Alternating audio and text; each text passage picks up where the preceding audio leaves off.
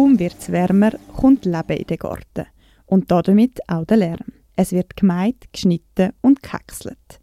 Dass der Lärm stört und auch krank machen kann, wird oft vergessen. Der Tag gegen Lärm, wo jedes Jahr am 27. April stattfindet, macht darum auf die Auswirkungen vom Lärm auf unser Wohlbefinden aufmerksam. Nachdem er in den letzten Jahren den Schwerpunkt auf Verkehrslärm gesetzt hat, möchte die Kampagne dieses Jahr am Lärm im Garten Gehör verschaffen. Das sagt Andrea Kaufmann, sie ist Leiterin der Koordinationsstelle vom Tag gegen den Lärm Lärm entsteht auch noch an ganz vielen anderen Orten und es ist auch wichtig, dass man die anderen Lärmquellen genauso mal in den Vordergrund bringt. Und gerade Gartenlärm ist halt schon im Frühling, wenn man irgendwo Einfamilienhausquartier, vielleicht so ein bisschen der Agglomeration, wo am Samstag einfach jeder seinen Rasen mäht, ist das für die Bevölkerung unter Umständen zum Teil eine riesige Belastung, weil dort einfach permanent dann irgendein Gerät dröhnt und Lärm macht, wo sehr viele Leute dann auch stört. Dass es stört, wenn rund ums Haus um im Garten gewerkt wird und es dementsprechend laut ist, das Lärmempfinden hat sich während der Corona-Zeit verstärkt. Und das ist etwas, was man festgestellt hat in den letzten zwei Jahren, dass Leute eben durch Nachbarschaftslärm oder auch Baulärm oder so mehr beeinträchtigt sind. Und ich denke, das ist schon ein Grund dass die Leute einfach auch in dieser Zeit mehr die sind und man eigentlich auch erst wahrgenommen hat, was für eine Lärmkulisse ist eigentlich im eigenen Zuhause permanent vorhanden. Dass man sich der Lärmkulisse in der Nachbarschaft mehr bewusst wurde ist, bestätigt auch der Thomas Gaschberger von der kantonalen Fachstelle für Lärmschutz. Also wir haben sicher mehr Beschwerden bekommen in diesem Bereich, ganz klar, weil, weil eben die Leute sind die Heime. Ich glaube, man ist sich bewusster geworden, ja, vor allem jetzt, wenn es um den Lärm geht, der im Wohnumfeld passiert.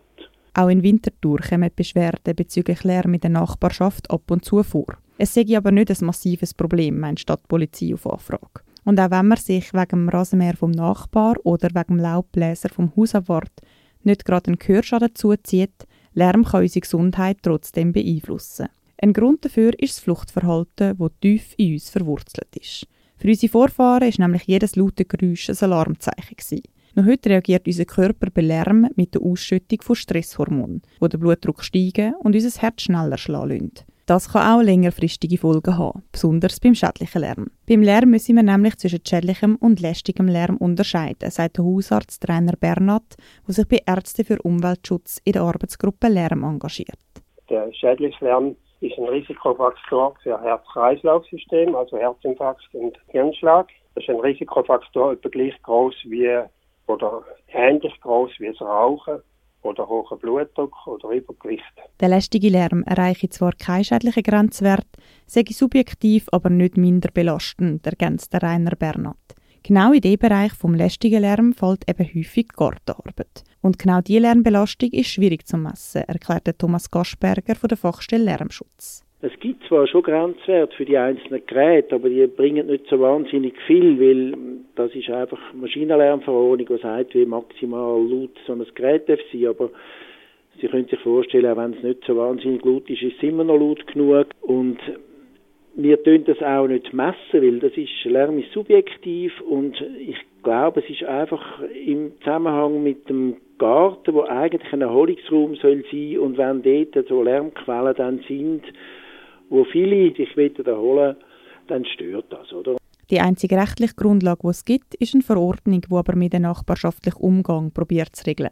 Ergänzt Sophie Hühn, die Leiterin von der Sektion Strassenlärm beim BAFU. Eigentlich sollte man diese Geräte und Maschinen benutzen, und die, die Lärmemissionen von diesen Geräten und Maschinen so weit begrenzen, dass die betroffene Bevölkerung in ihrem Wohlbefinden nicht erheblich gestört wird.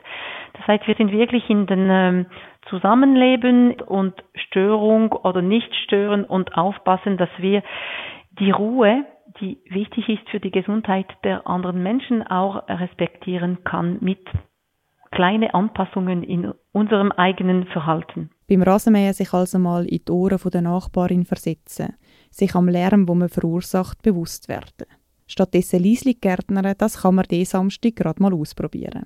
Zum Anlass vom Tag gegen den Lärm wird schweizweit am 30. April zum lärmfreien Gartentag aufgerufen. Dabei soll man auf Handarbeit setzen, sagt Sophie Höhn vom BAFU. Die Idee wäre, äh, statt Motoren Muskel zu benutzen und ein bisschen eine einfach zu probieren, ja, ist es auch möglich, was ich jetzt gerade immer mit der Maschine, mit der lauten Maschine mache, kann ich das auch vielleicht mit ein bisschen mehr Zeit, aber auch ein bisschen mit mehr Ruhe. Auch wenn mich das Rasenmähen von meiner Nachbarin bis jetzt nicht wirklich belastet hat und ich meinen eigenen Rasen auch eher motorisiert als mit der Gartenschere und Kürzen, könnte ich mir trotzdem vorstellen, dass ich es beim nächsten Mal im Garten für einmal ein bisschen bewusster und mit ein bisschen mehr Ruhe angehe.